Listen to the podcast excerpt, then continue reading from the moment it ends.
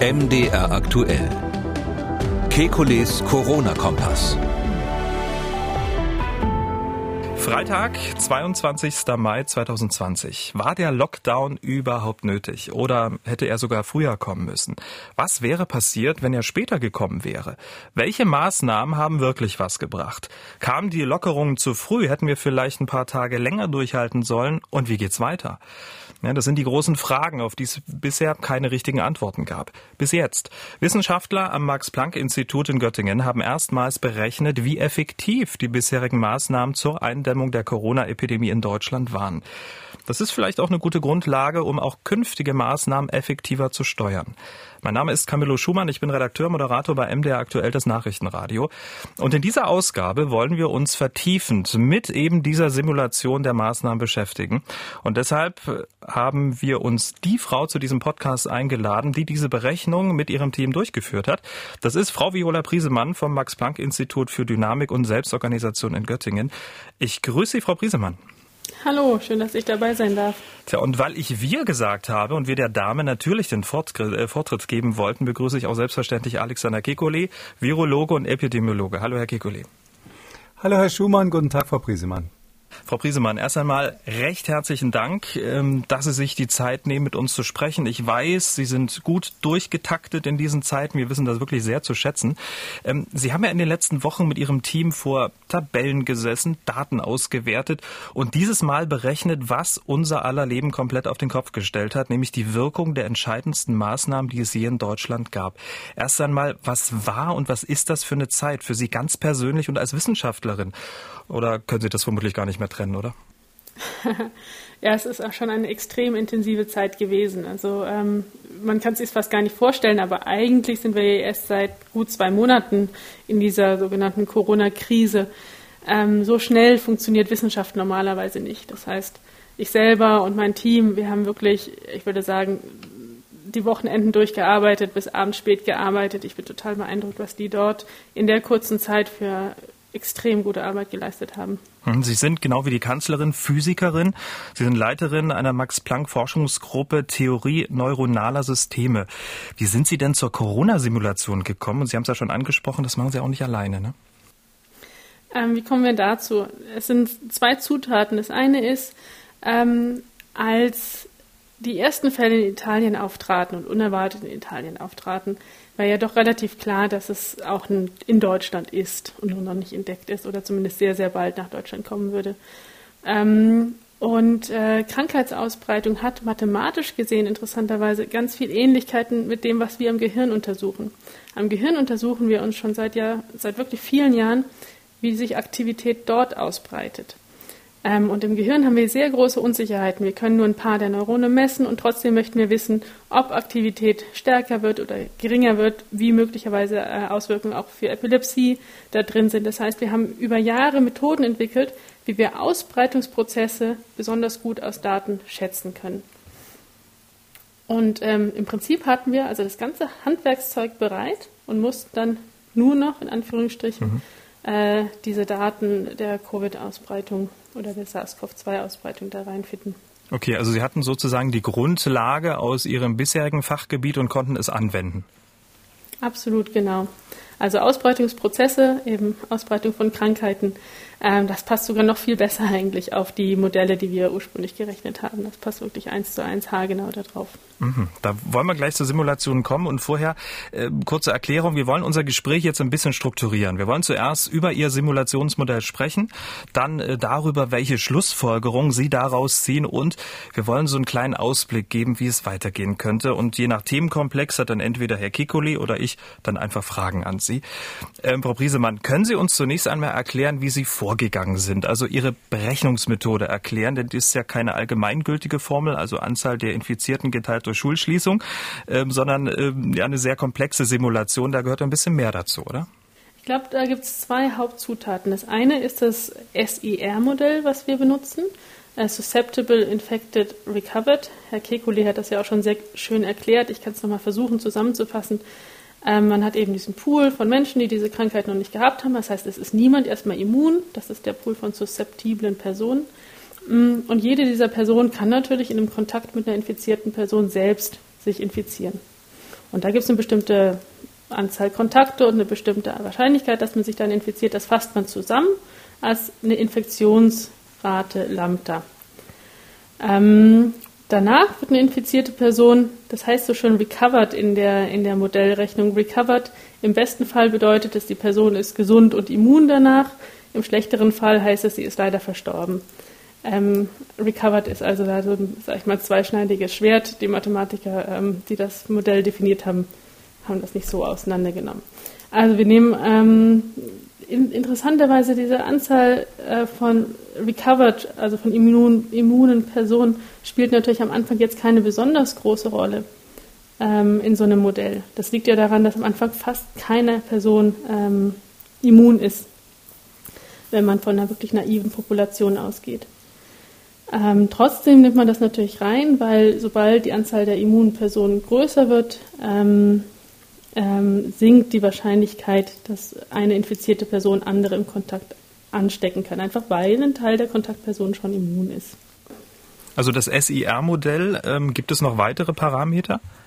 Ähm, das kann sehr weit erweitert werden in viele verschiedene Richtungen. Also man kann insbesondere die Infizierten unterteilen, in welche die exposed sind, also die schon den Virus tragen, aber noch äh, nicht ansteckend sind. Dann kann man das noch unterteilen in Personen, die zwar ansteckend sind, aber noch keine Symptome zeigen, beziehungsweise wo auch noch nicht erkannt ist, dass sie diese Krankheit haben könnten. Das ist diese wirklich äh, kritische Periode, denke ich mal, in der Krankheitsausbreitung, weil äh, eine Person ansteckend ist, aber selber davon möglicherweise noch gar nicht weiß. Und dann gibt es noch viel weitere äh, Möglichkeiten, das aufzuteilen, indem man zum Beispiel die Altersstruktur damit reinnimmt oder einfach weiter verfolgt, was mit den infizierten Personen passiert. Kommen die ins Krankenhaus oder kommen die in eine häusliche Isolation? Wir haben, weil wir ja sehr früh mit diesem Modell angefangen haben, uns entschieden, eine relativ einfache Version davon zu nehmen. Ähm, und viele dieser Details, die man gerne reinnehmen möchte, erstmal nicht reingenommen, weil einfach die Daten noch gar nicht existiert haben. Jetzt existieren die Daten, jetzt würde es äh, Sinn machen, solche Modelle auch nochmal deutlich zu erweitern und Kollegen von uns machen das auch äh, sehr schön. Ähm, vielleicht darf ich da was ergänzen. Vielen Dank, Frau Briesemann. Ähm, ich, ähm, ich glaube, diese drei, diese drei, ähm, sage ich mal, diese drei Pools reichen äh, unseren Hörern wahrscheinlich, wenn man einfach sagt, es gibt die Empfänglichen, es gibt die, die sich angesteckt haben. Das ist ja sozusagen die kritische, kritische Masse, die rumläuft. Das sind ja die, die ansteckend sind. Und es gibt die, die gar nicht mehr mit im Spiel sind. Manche Leute sagen auch statt recovered eben removed einfach dazu, um mit einzuschließen, dass die ja gestorben sein können oder irgendwo in, in Deckung gegangen sind, ausgereist sind oder sonst was. Ähm, äh, ich vergleiche das immer so ein bisschen für unsere Hörer mit einer Badewanne. Ähm, ähm, und zwar kann man sich das so vorstellen, es gibt ja, wenn man so eine Wanne füllt, ähm, gibt es einen Einlass und da läuft, läuft das Wasser rein. Die Geschwindigkeit, mit dem das reinläuft, ist bei Ihnen diese Wachstumsrate oder Infektionsrate, dieser ganz entscheidende Parameter, der eng mit diesem R zusammenhängt, von dem man sonst immer oft was hört. Und dann gibt es eben auch einen Auslass, äh, die sozusagen nicht mehr in der Wanne sind und damit auch nicht mehr infektiös und für unser Modell nicht mehr relevant, spielen keine Rolle mehr. Das ist quasi der Abfluss von der Wanne. Und entscheidend ist sozusagen, wie viel fließt oben rein, wie viel fließt unten raus. Ähm, da können wir ja jetzt im Einzelnen ein bisschen drüber sprechen, was, was da passiert. Sie haben aber auch ein Verfahren da angewendet und ähm, da würde ich sagen, können wir schon ähm, das auch ein bisschen erklären, weil das ja was ganz Modernes und Interessantes ist, wenn man wenig Daten hat, aber trotzdem irgendwie eine Aussage rausholen will, so ähnlich wie, wie Sie es in der Neurologie angedeutet haben. Was Sie ja verwendet haben, ist dieses Bayesche Verfahren äh, und da ist ja die Idee ähm, ursprünglich, dass man ähm, eine Vorstellung davon hat, wie die Wirklichkeit ist. Man weiß es aber nicht genau, man macht sich ein Modell davon. Und in diesem Modell gibt es mehrere Varianten. Also man weiß nicht genau, was, wie es ist. Zum Beispiel könnte ich mir vorstellen, ähm, wie viele Personen werden nächstes Mal äh, bei der Bundestagswahl eine bestimmte Partei wählen. Und dann nehme ich als Ausgangspunkt vielleicht mal die, die, die Wahl beim letzten Mal und sage, das könnte plus minus 20 Prozent sein, so als Schätzung. Und dann kommt der nächste Schritt, ähm, dass ich Daten dazu nehme. Ich mache einfach mal eine Umfrage, ähm, zum Beispiel mit 20 Leuten in meinem Umfeld. Und von denen sagen 15 Leute, sie würden die gleiche Partei wieder wählen. Dann habe ich schon eine etwas genauere Schätzung, die kann ich wieder auf die Daten anwenden und sagen, hm, also jetzt ähm, bin ich eigentlich eher der Meinung, dass die Mehrheit dafür ist. Jetzt mache ich als nächstes eine noch weitere Daten und ich dazu füge, wie zum Beispiel eine Umfrage mit 1000 Leuten. Da könnte sich meine ursprüngliche Meinung wieder ein bisschen ändern in die andere Richtung oder die ursprüngliche Meinung wird bestätigt.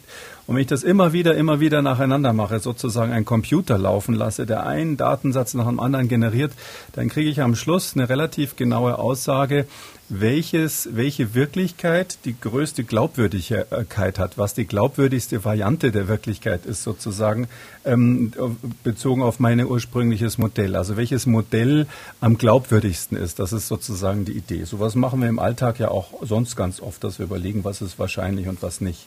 Und Sie haben das aber jetzt richtig mit einem Computerprogramm angesteuert, also mit einem, mit einem sehr großen Datensatz. Ja, der Datensatz, äh, hatten wir ja ursprünglich besprochen, ist nicht extrem groß. Wir haben ja wirklich eine neu, neue Beobachtung pro Tag, nämlich die Anzahl neuer Infizierter. Ähm, aber man lässt natürlich das Modell sehr, sehr, sehr häufig laufen. Man nimmt dieses Modell, ändert die Parameter und schaut, wie gut kann es denn die Daten, die man beobachtet hat, erklären. Ähm, und das Schöne ist, man bekommt nicht nur das Modell, was die Daten am allerbesten erklärt, sondern man bekommt auch noch ähm, all die Parameter, die es auch noch ziemlich gut erklären. Und je besser oder je mehr Daten man hat, desto besser weiß man zum Beispiel Parameter wie die Infektionsrate oder das R, desto besser kann man die eben schätzen. Man fängt mit der großen Unsicherheit an. Und wenn man gute Daten hat, können die Daten einem helfen, mehr Sicherheit, also mehr Wissen, mehr Präzision auf diesen Parameter zu bekommen. Das ist ja ein ganz tolles Verfahren. Sie haben dann letztlich drei verschiedene Änderungen in den antiepidemischen Maßnahmen untersucht oder geprüft mit diesem Verfahren. Was kam denn da heraus bei?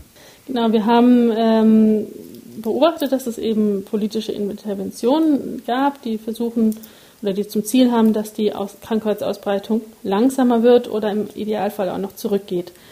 Ähm, was wir dann also machen, ist äh, ganz ähnlich wie Herr Kekule das erklärt hat. Wir sagen, jede Woche erwarten wir, dass unsere Ausbreitungsrate aufgrund dieser Maßnahmen und natürlich auch aufgrund der Verhaltensänderungen der Menschen, dass diese Ausbreitungsrate zurückgeht. Ähm, wir lassen das Modell also laufen mit möglichen verschiedenen äh, Rückgangsparametern und können danach sagen, äh, wie groß dieser Rückgang wahrscheinlich war, der ähm. mit jedem einzelnen dieser Para der, der äh, Interventionen assoziiert wird. Frau Priesemann, ganz kurz, um es konkret mhm. zu machen, ne, das war der siebte Dritte, die äh, Absage der Großveranstaltung. Dann hat man am 16.3., mhm. als die Schulen und Kitas geschlossen wurden und am 24.3. wurde es dann ganz verschärft. Dann gab es dann die Kontaktbeschränkung. Mit welchem Ergebnis ja. jeweils? Mit welchem Ergebnis? Also ähm, was wir gesehen haben, ist, dass sich die Ausbreitung eigentlich jedes Mal um rund 40 Prozent erneut ähm, ähm, reduziert hat. Das ein, wir haben gesehen, dass wir angefangen haben, wir haben es immer auf täglichen Wachstum aus, äh, ausgerechnet, weil das einfach ein sehr plausibles Maß auch ist, aber man könnte das eigentlich auch als R ausdrücken. Wir haben gesehen, dass ursprünglich wirklich von einem Tag auf den anderen äh, die Anzahl Neuinfektionen um über 20 Prozent hochgegangen ist, ähm, wahrscheinlich eher 30.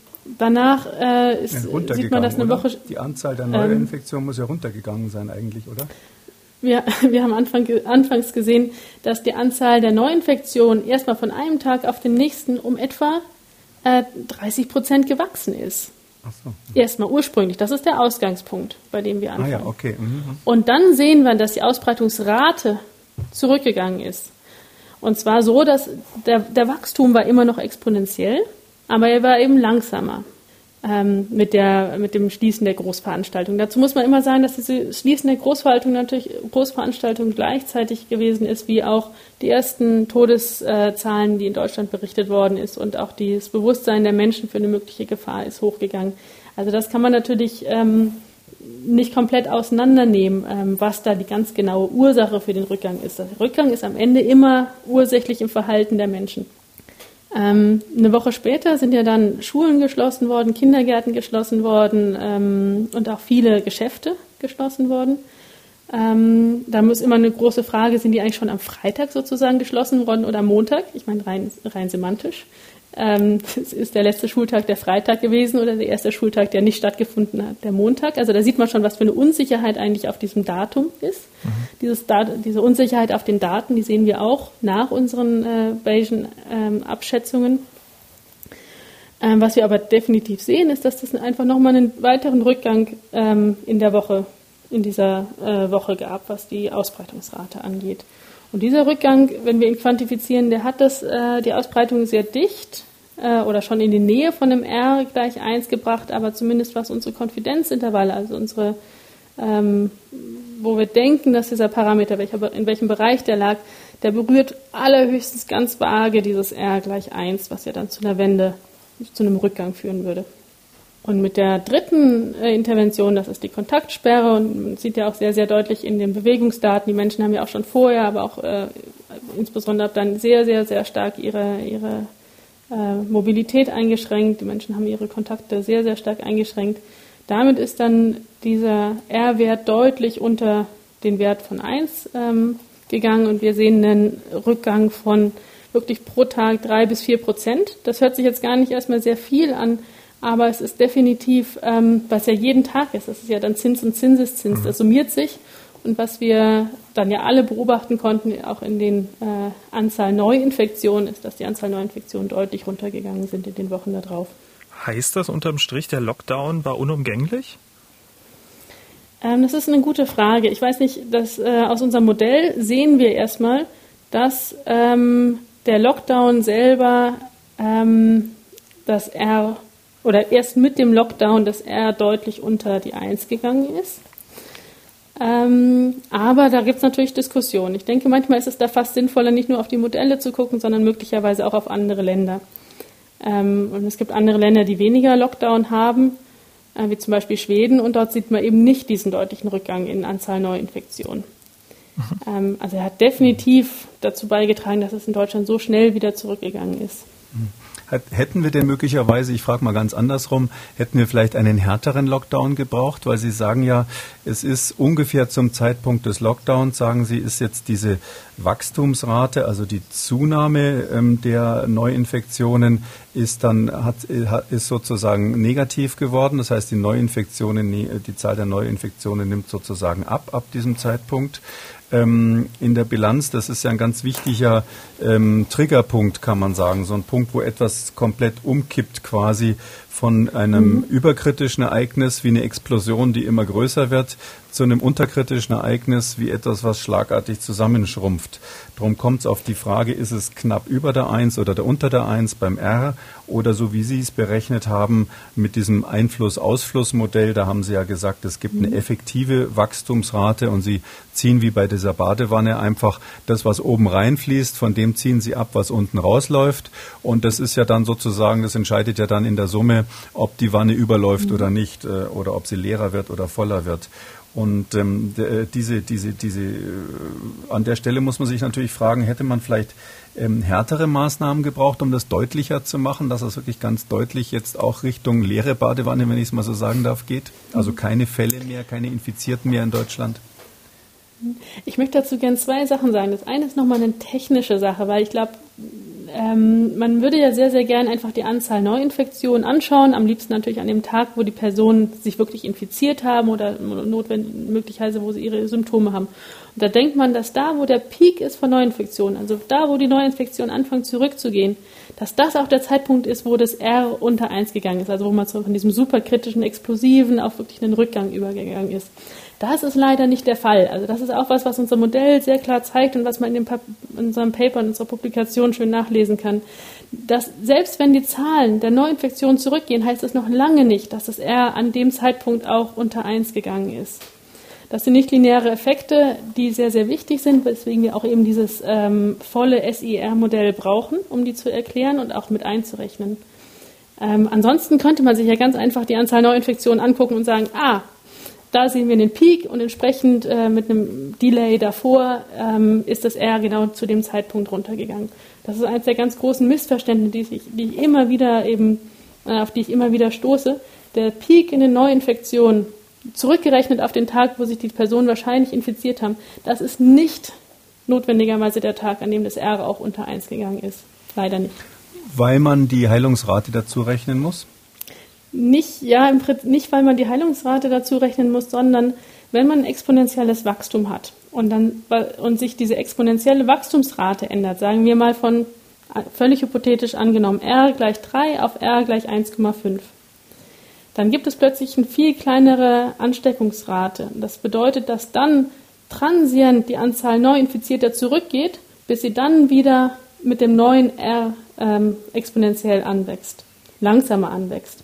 Das ist, weil einfach dieser Pool von äh, Menschen, die, äh, die sich infizieren, wesentlich kleiner geworden ist. Ähm, das heißt, und das, es kommt man wirklich, neben der Heilungsrate hm? auf die Zahl der Menschen an.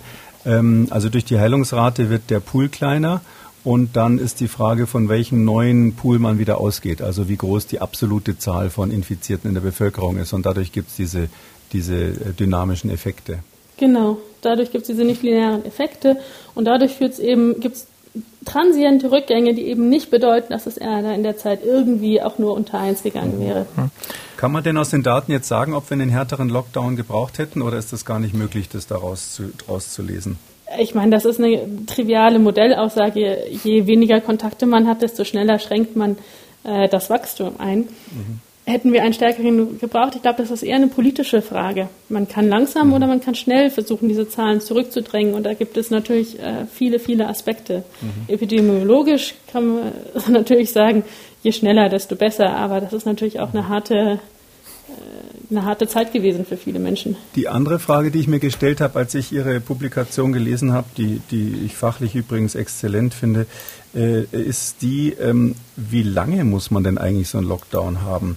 Es ist ja so, dass Sie eigentlich von so einem Intervall von acht Tagen ausgehen. Also sagen, die Leute sind acht Tage lang infiziert oder die Erholungszeit, der, der Übergang von der infektiösen Phase zu der Phase, wo die Personen nicht mehr mit im Spiel sind, sind acht Tage. Das nimmt man so als Grundannahme und das ist im Modell, im Modell ja auch zumindest nicht widerlegt worden.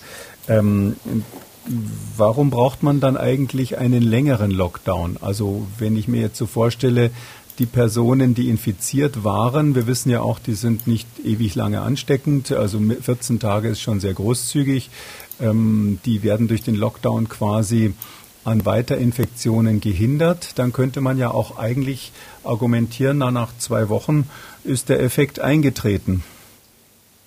Naja, klar. Also ganz rein theoretisch gesehen hätten wir jede einzelne Person in eine Box getan für zwei Wochen. ähm, klar kann man dann innerhalb von zwei Wochen diese Ausbreitung. Aber, na, das ist klar. Aber Sie haben ja einen bestimmten Effekt, den, der, es dauert eine Weile, bis der Effekt sich einstellt. Und dann ist die Frage, ähm, ob man, ähm, also ob man den, wenn man den Effekt eingestellt hat, sozusagen, kommt man ja wieder auf ein niedrigeres Niveau. Gibt's da, kann man da irgendwie ausrechnen oder schätzen, wie lange so ein Lockdown sinnvoll ist? Die Frage ist jetzt, ja, was ist das Ziel, nicht wahr? Also, wie lange brauchen wir einen Lockdown bis, bis wir unter die 50 Neuinfektionen je 100.000 je Woche gekommen sind oder bis mhm. wir in den Bereich gekommen sind, und den finde ich viel, viel wichtiger, bis wir in den Bereich gekommen sind, wo die Gesundheitsämter wirklich die einzelnen Kontaktketten so gut wie möglich nachvollziehen können. Weil das ist ja auch noch was, das ist in unserem Modell bisher nicht äh, drinne gewesen. Wir haben so eine Art effektives R, aber es gibt ja zwei Ausbreitungen. Es gibt die Ausbreitung, sage ich mal, wo die Menschen nicht wissen, dass sie infiziert sind und eben auch aus Versehen dann an ihre Freunde, Bekannten und so weiter dieses Virus weitergeben. Aber es gibt auch eben das andere, die andere Population, nämlich Menschen, die wissen, dass sie in Kontakt waren mit einer infizierten Person und die sich deswegen isolieren oder die eben starke Symptome haben und sich deswegen isolieren. Ähm, die tragen natürlich viel weniger zur Ausbreitung bei. Und das, was das Gesundheitsamt macht, ist ja genau diesen Aspekt ausnutzen. Mhm. Das Gesundheitsamt versucht, diese Person vorsorglich zu isolieren. Und je mehr wir davon haben, desto besser kann man diese Krankheitsausbreitung auch weiter eindämmen. Frau Presemann, äh, wenn ich Sie so richtig verstanden habe, äh, heißt es ja eigentlich, ähm, dass der Lockdown eigentlich zu früh aufgehoben wurde, oder? Weil wir sind ja jetzt so bei irgendwas zwischen 800 und 1000 Neuinfektionen pro Tag und mitnichten können die ähm, Gesundheitsämter jede Infektionskette Stand heute, würde ich jetzt mal so äh, prompt behaupten, nachvollziehen, oder? Das ist eine gute Frage. Da müsste man die Gesundheitsämter fragen. Es hieß ja, dass, äh, ich, wenn ich mich recht entsinne, 40 oder 60 Prozent der Gesundheitsämter nicht alle Ketten äh, nachvollziehen können. Das heißt aber, dass die anderen, das die kann. andere grobe Hälfte, mhm. das kann. Das ist ja schon mal gar nicht schlecht. Das andere ist, ich meine, ich selber, ich hätte damit, ich hätte wirklich damit äh, gerechnet, dass auch schon die Lockerung vom 19. April ähm, dazu führen dass ähm, eigentlich die Fallzahlen wieder steigen, aber wir sehen, dass sie ja kontinuierlich sinken. Und was wir da wahrscheinlich sehen, ist wirklich ein Tauziehen. Auf der einen, auf der einen Seite die Gesundheitsämter, die immer besser im Kontakt nachverfolgen werden. Mhm.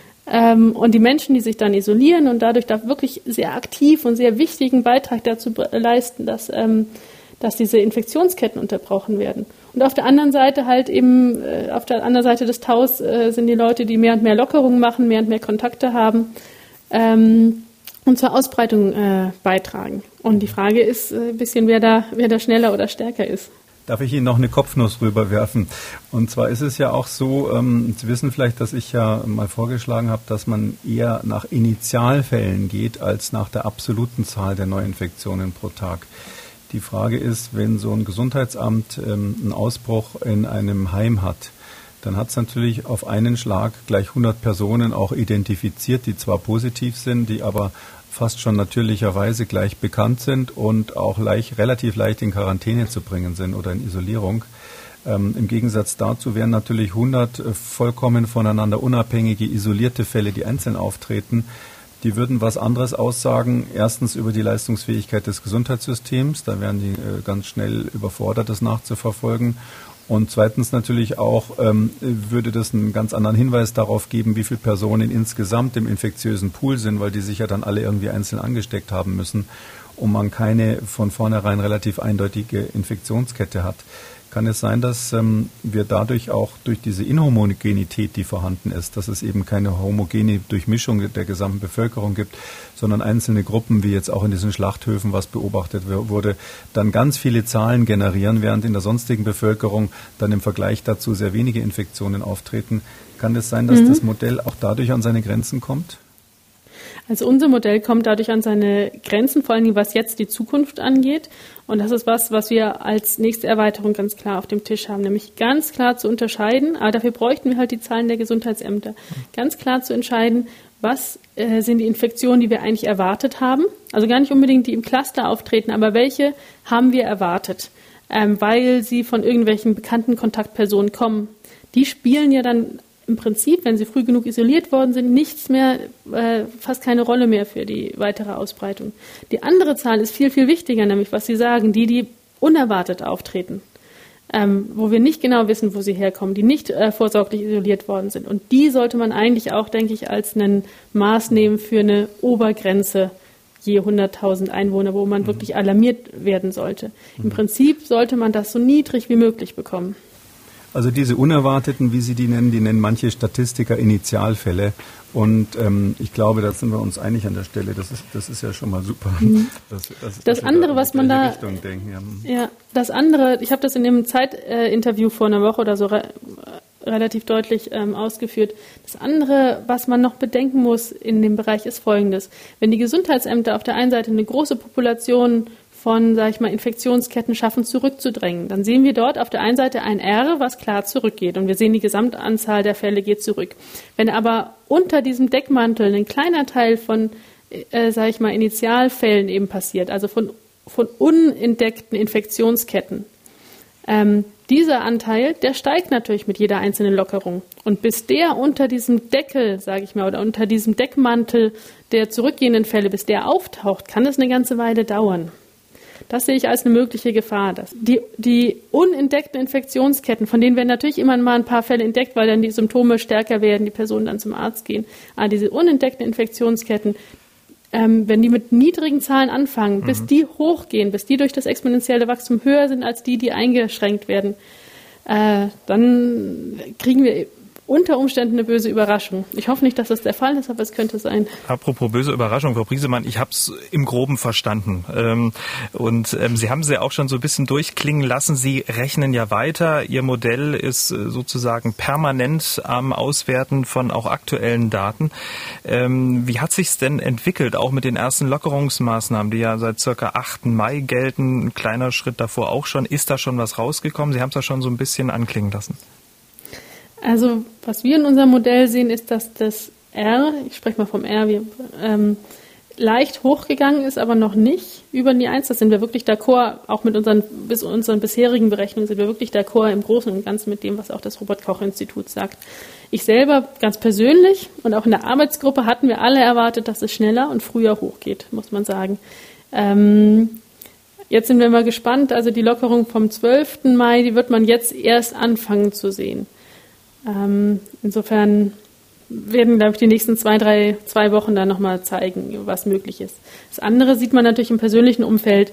Ich glaube, alle Personen werden Stück für Stück ein bisschen lockerer. Das heißt, das eine sind die offiziellen Maßnahmen, die getroffen werden. Das andere ist natürlich das persönliche Verhalten aller äh, jede einzelne Person. Genau, Sie haben ja auch recht früh einen ganz privaten Lockdown durchgezogen. Ne? Zwei Wochen vor der offiziellen Kontaktsperre konnte ich im Spiegel lesen.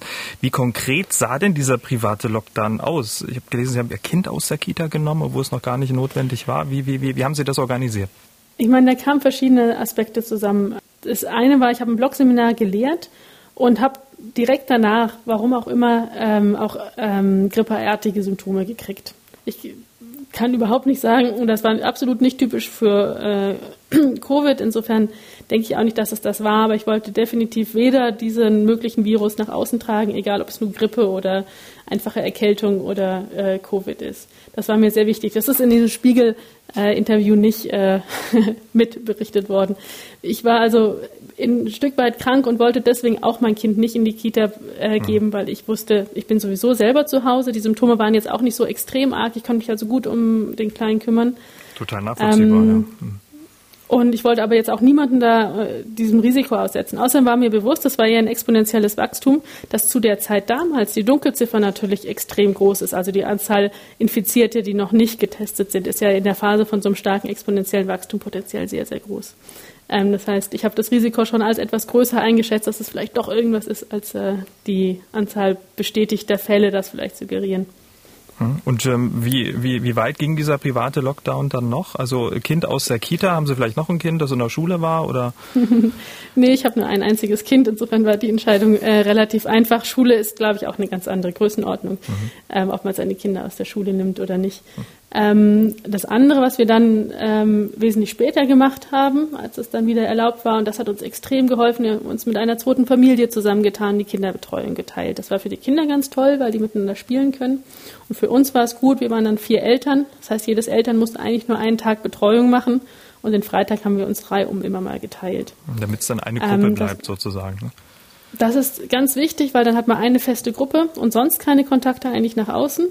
Ähm, die Kinder haben die Spielkameraden und wir haben freie Arbeitszeit. Und ähm, ich glaube, diese, diese Doppelbelastung von eben Kinderbetreuung und äh, Corona-Forschung und naja, der ganz normalen Arbeit und Lehre, die man ja auch noch hat, das war schon steil, sage ich mal. Der normale Wahnsinn.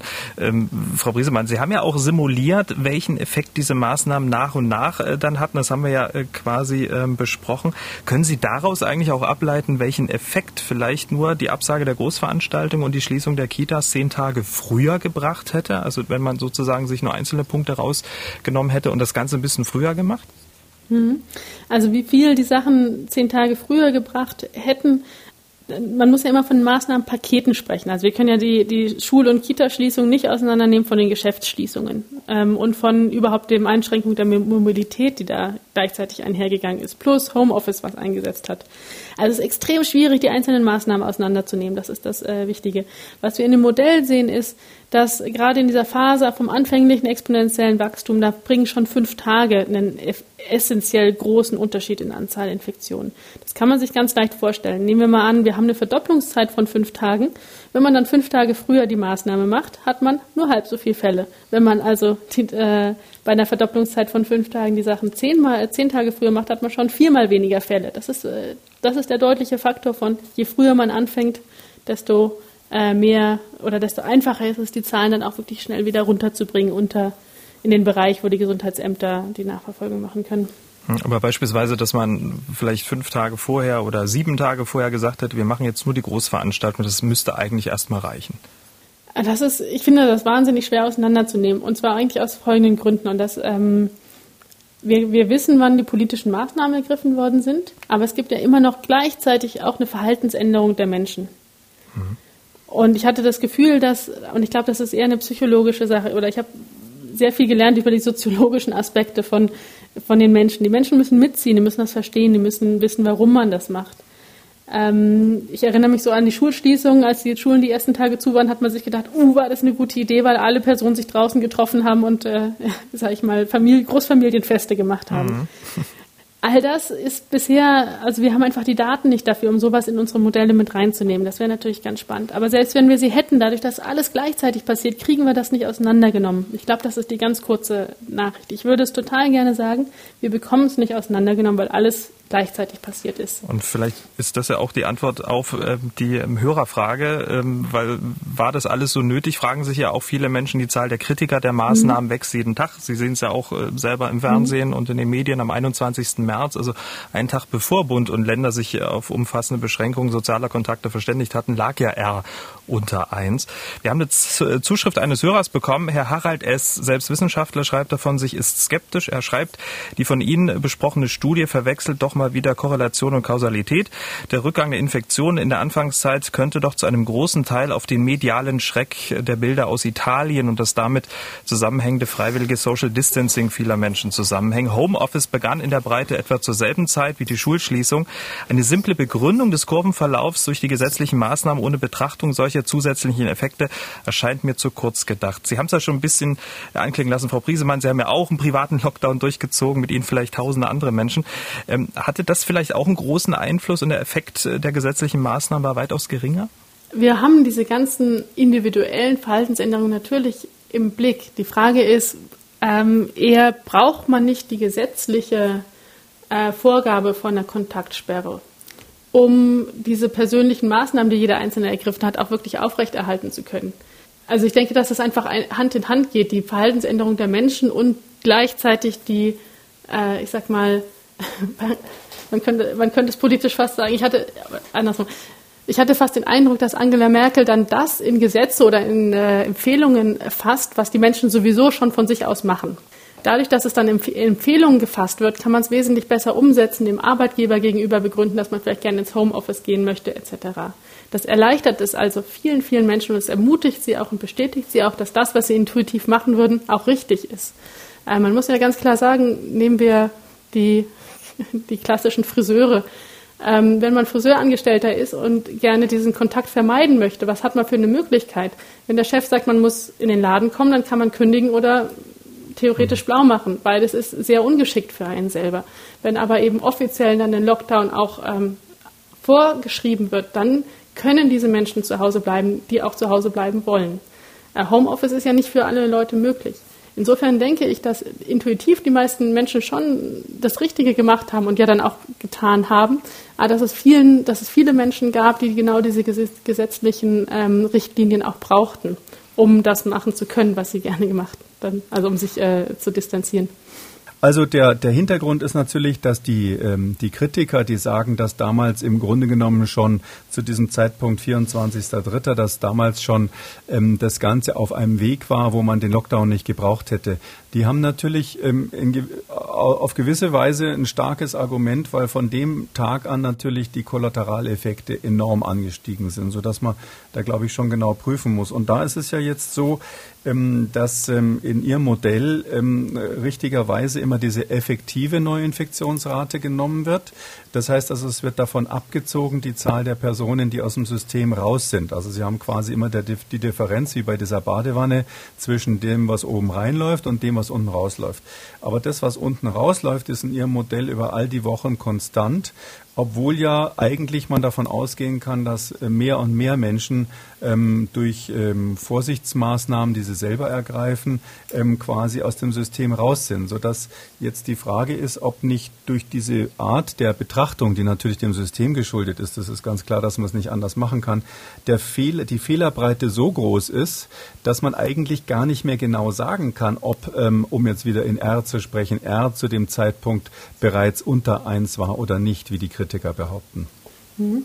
Also zur Fehlerbreite würde ich gerne sagen, dass wirklich am Rande unseres Konfidenzintervalls es möglich ist, dass äh, schon ab dem 15. Äh, April das R unter R1 gewesen sein könnte. Also das ist wirklich am äußersten Rande unseres Konfidenzintervalls ist das noch im Rahmen des, dessen, was unser Modell schätzt. was ähm, die was die Frage angeht, inwiefern machen solche Parameter eine Unsicherheit, wie zum Beispiel, dass wir uns ja vor allen Dingen die äh, Infektionsrate angeguckt haben und nicht eine Änderung in der möglichen Recovery Rate. Das ist ähm, etwas, was Hand in Hand geht. Nehmen wir mal die Recovery Rate selber, also die, ähm, die Gesundwerdungsrate. Die, ähm, wenn jemand früher zum Beispiel in den, in den Lockdown geht, in den persönlichen, ist es dann eine Reduktion der Infektionsrate, weil diese Person ja dann niemanden mehr infiziert? Oder ist es ein schnelleres Gesundwerden oder aus diesem Pool herausgehen? Ähm, und im Endeffekt ist es, kann man es als beides beschreiben. Man kann es als ein, man infiziert weniger Leute genauso gut äh, beschreiben, als man äh, wird schneller gesund. Ich denke, für das Niveau in der Badewanne hat es eben sehr ähnliche Effekte, ob ich den Zufluss ein bisschen reguliere oder ob ich den Abfluss reguliere. Darum geht es ja. Und was wir eigentlich äh, im Modell angenommen ist, dass der Abfluss konstant ist und wir nur den Zufluss regulieren. Genau, und ähm, darauf wollte ich hinaus. Wenn der Abfluss konstant ist in Ihrem Modell, aber in Wirklichkeit mhm. wir ja jetzt ganz viele äh, Gründe besprochen haben, warum die Zahl der Personen, die nicht mehr infiziert werden kann, und das ist ja die, die, die removed sind, die also draußen sind, ähm, da gibt es ja ganz viele Gründe, warum das vielleicht nicht konstant war über die ganze Zeit, dann hat mhm. man einfach einen Fehler drin. Aber ich, ich, äh, wir, mhm. wir, wir, müssen ja nicht so ins Detail gehen. Ja. Das, das andere ist, ich habe in Ihrem, in, Sie haben ja tatsächlich was, was ganz, wie Wissenschaftler das machen, was ganz äh, Gründliches gemacht und Sie haben es in zweierlei Hinsicht nochmal überprüft, das Ergebnis. Das muss man ja auch bei diesem Bay-Verfahren, Base-Verfahren immer machen. Also äh, aus meiner Sicht haben Sie ähm, zwei Modelle miteinander verglichen. Einmal, wo drei verschiedene Maßnahmen einen Effekt hatten. Und Sie haben in der Arbeit auch äh, das durchgerechnet, wie es wäre, wenn nur zwei Maßnahmen, also ohne den Lockdown, einen Effekt gehabt hätten. Und der Unterschied ist so, dass man den in der klassischen Statistik als nicht signifikant bezeichnen würde. Es gibt zwar so eine Tendenz, die man sieht, dass es wohl eher drei Maßnahmen waren, äh, die was gebracht haben und nicht nur die zwei, aber dass es auf so wenigen Datenpunkten beruht, dass man schon, sage ich mal, optimistisch sein muss, um daran zu glauben. Ob man optimistisch ist oder nicht, das ist eine gute Frage. Was wir quantitativ sehen, ist, dass das Modell mit den drei ähm, äh, Maßnahmen 10 Prozent besser ist als das Modell mit den zwei Maßnahmen. Und 10 Prozent besser ist ja schon ein ganzes Stückchen. Dass wir das nicht als signifikant unterschiedlich beschreiben würden, liegt daran, dass wir ja auch wirklich nur sieben Datenpunkte haben. Nehmen wir mal an, um auf das Wahlergebnis zurückzugehen, nehmen wir mal an, äh, man befragt einfach nur sieben seiner Nachbarn nach, äh, danach, was sie als nächstes wählen werden, ist es ja auch nicht ganz klar, ob man damit sehr gut die, äh, den Ausgang der nächsten Bundestagswahl ähm, vorhersagen kann. Das muss man vielleicht sehen. Es sind wirklich nur sieben Datenpunkte Unterschied. Und dafür ist dieser Effekt von 10 Prozent besser in den sogenannten Leave One Out Scores schon sehr, sehr deutlich. Äh, für mich ist es eine ganz tolle Auseinandersetzung, weil ich mache zwar wirklich seit Jahrzehnten Statistik und ganz oft sogar Reviewer für Fachzeitschriften, ähm, wenn es um diese schwierigen statistischen Fragen geht, aber man lernt in jedem Gespräch was dazu. Frau Briesemann, gut, dass wir Sie zugeschaltet haben. Wir machen jetzt noch einen kleinen Ausblick. Frau Briesemann, die große Frage, welche Strategie haben wir für den Umgang mit dem Virus? Die Politik hat ja umfangreiche Lockerungen beschlossen. Das normale Leben, das wird gerade wieder hochgefahren. Mundschutzpflicht, Abstandsregeln, Tests für alle, auch ohne Symptome, die sollen bezahlt werden werden. Und dann gibt es ja noch diese Obergrenze von 50 Neuinfektionen pro 100.000 Einwohner innerhalb einer Woche als sozusagen Alarmgrenze. Können wir das Virus mit dieser Strategie in Schach halten, ausmerzen? Wie bewerten Sie das? Also ich bin in einem interdisziplinären Team, wo wir uns genau über die Fragen Gedanken machen, wie kann man das langfristig stabilisieren. Und ähm, wir sind alle gemeinsam zu der Schlussfolgerung gekommen, am einfachsten ist es, diese Ausbreitung anzudämmen, wenn diese Zahl der Neuinfektionen so niedrig wie möglich ist. Und wie hält man sie so niedrig wie möglich? Da gibt es zwei Zutaten. Auf der einen Seite möchte man neue Infektionsherde so früh wie möglich erkennen. Dafür muss man testen, testen, testen, um es kurz zu sagen. Also auch im Zweifel verdachtsunabhängig testen, sobald jemand nur kleine Symptome hat, testen und auch Hotspots testen, äh, Kindergarten, Schulen, ähm, Betriebe mit viel, sag ich mal, Kundenkontakt ähm, die zweite Zutat ist, sobald man dann eine Infektion kennt, dann sollte man diese Ketten so gut wie möglich nachvollziehen und ähm, damit die Ausbreitung stoppen. Also durch dieses vorsorglich Isolieren der Kontakte stoppt man ja die Ausbreitung weitestgehend. Das ist das, was die Gesundheitsämter machen. Also diese beiden Zutaten, viel testen und nachvollziehen, äh, Kontaktketten nachvollziehen und äh, die möglich die Kontaktperson isolieren, das scheint eine sehr vielversprechende Strategie zu sein. Und das Wichtige ist, je weniger Neuinfektionen wir haben, desto weniger Risiken, das sagen die Wirtschaftswissenschaftler, desto weniger Risiken gibt es ja auch für die Firmen. Dann brauchen wir die Schlachthöfe nicht äh, schließen, weil da plötzlich ein großer Ausbruch völlig unentdeckt sich entwickelt hat. Jede Neuinfektion, die da draußen unentdeckt rumläuft, ist ein Risiko auch nicht nur für die Gesundheit, sondern eben auch für die Wirtschaft. Äh, Wäre es dann nicht vielleicht ähm, tatsächlich eine gute Idee, weil jetzt werden ja die äh, Kitas aufgemacht und die Schulen, die Grundschulen, ähm, Sie selber erleben das ja auch jetzt, ähm, wäre es dann nicht vielleicht richtig, jetzt auch zu testen, also zum Beispiel die Kinder zu testen, bevor sie alle jetzt wieder in die Schule kommen und in die Kita? Wahrscheinlich wäre das eine gute Idee. Die Frage ist, wer organisiert das und wer finanziert das? Es gibt ja viele Hörer dieses Podcasts, auch äh, in politischer Verantwortlichkeit. Die fühlen sich jetzt bestimmt äh, angesprochen. Frau Briesemann, bringen Sie ähm, Ihr, Ihr, Ihr Kind eigentlich wieder in die Kita? Wir haben da lange drüber nachgedacht. Ähm, wir haben ja zurzeit die Möglichkeit, eben mit einer Tandemfamilie auch die Kinder zu betreuen. Von meiner Sicht, aus meiner Sicht hätte ich das sehr, sehr gerne weitergemacht, weil das sehr gut funktioniert hat. Ähm, die bringen ihre Kinder jetzt aber wieder in die Kita, hm. weil ähm, und wir standen also jetzt vor der Wahl, machen wir dasselbe oder suchen wir uns eine neue Tandemfamilie. Wir werden jetzt, äh, wenn die Zahlen weiter so niedrig sind, unser Kind ab nächsten Montag wieder in die Kita bringen. Aber es ist eine schwierige Entscheidung. Wir sind am Ende dieses Podcasts. Wir haben viel über Sinn und Unsinn der Corona-Maßnahmen gesprochen. Und ich hätte gern zum Abschluss von Ihnen beiden ein ganz prägnantes, äh, ja, so, so, so, so ein Abschluss, äh, eine, eine Abschlusserkenntnis zu diesem Thema. Also was sagt uns das alles? Frau Priesemann, ich würde gern mit Ihnen anfangen. Also was mich persönlich sehr beeindruckt hat, ist, wie gut die Menschen auf der einen Seite an einem Strang gezogen haben, um diese Anzahl der neuen Infektionen so deutlich runterzubringen. Und das andere, was ich jetzt gerade beeindruckend finde, ist, dass sie trotzdem auch weiter unten bleiben, diese Anzahl Neuinfektionen, obwohl ja Stück für Stück für Stück gelockert wird. Ich hoffe sehr, dass es so bleibt. Ähm, wenn ich jetzt nach einer persönlichen Voraussage gefragt werden würde, würde ich sagen, wahrscheinlich lockern wir so lange, bis die Zahlen wieder hochgehen und dann fangen wir an, wieder die Maßnahmen zu verschärfen. Ähm, das sind Sachen, die kann man in keinem dieser äh, Post-Hoc-Modelle einbauen. Das ist, glaube ich, das äh, Bauchgefühl, was man dann für Stück für Stück versucht zu entwickeln. Aber ob ich damit richtig liege oder nicht, das, wird, das werden wir in den nächsten Wochen sehen. Herr Kikuli, wie fällt Ihre Abschlusserkenntnis aus? Ähm, ich liebe die Mathematik. Es ist einfach so, dass die Zahlen, ähm, wenn man sie diskutiert, die Zahlen sind die Zahlen und man kann Risiken einschätzen. Ähm, ich teile die ähm, Befürchtung von Frau Priesemann, die sie am Anfang hatte, als sie gesagt hat, sie macht ihren privaten Lockdown. Ich kann ja verraten, dass ich auch einen privaten Lockdown schon lange gemacht habe, aus genau den gleichen Überlegungen.